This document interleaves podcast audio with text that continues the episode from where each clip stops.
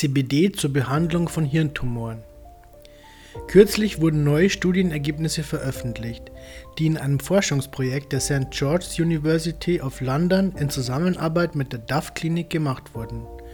Dr. Julian Kenyon, Dr. Wei Liu und Angus Dalleish weisen damit eine Größenreduktion von Ependimomen sowohl im Kindesalter, pädiatrisch als auch bei Erwachsenen durch den medizinischen Einsatz von Cannabidiol nach.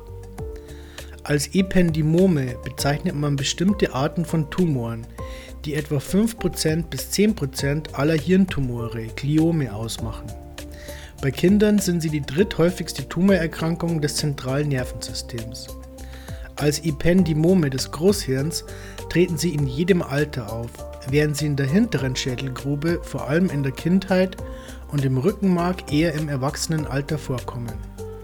Starker Rückgang von Tumorzellen Untersucht wurden eine Reihe Fallstudien von Krebspatienten, darunter unter anderem Hirntumorpatienten. Diesen wurde ein auf einer synthetischen Form von CBD basierendes Öl in pharmazeutischer Qualität verabreicht. Im Rahmen der Behandlung von 119 Krebspatienten in der DAF-Klinik wurden über vier Jahre lang Daten erhoben und ausgewertet. In 92% der Fälle wurde durch die CBD-Medikation bei wiederholten Gehirnscans eine Verbesserung beobachtet.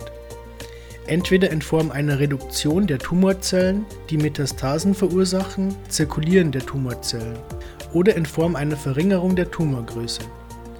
Bei den Hirntumoren der erwachsenen Patienten, die durch CBD an Größe verloren hatten, wuchs der Tumor nach Absetzen des Cannabidiol allerdings wieder weiter, sodass diese dann die Behandlung mit dem Wirkstoff wieder aufnahmen.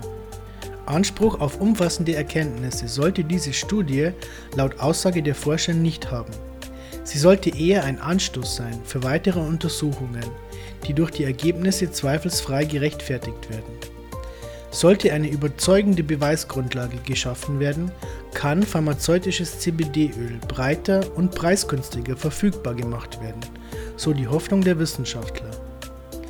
In der Forschung um Cannabis als Medizin und um den therapeutischen Einsatz von CBD im Besonderen ist noch eine Menge Arbeit zu leisten, um zu verstehen, welche Art von CBD-Öl am effektivsten ist und in welcher Dosis genau es die beste Wirkung entfalten kann.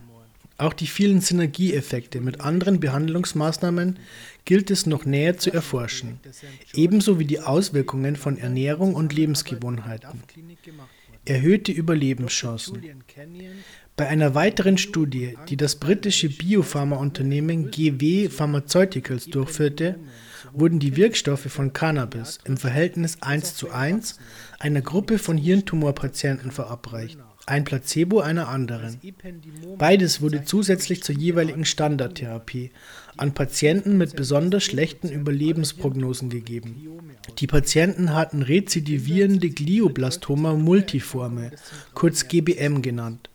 Während fast die Hälfte der Patienten der Placebo-Gruppe das folgende Jahr nicht überlebten, 47 Prozent, hatte die Wirkstoffgruppe im gleichen Zeitraum eine Überlebensrate von 83 Prozent. Im Durchschnitt überlebte ein Patient der Wirkstoffgruppe 550 Tage und ein Mitglied der Placebo-Gruppe nur 369. Keine Do-it-yourself-Medizin.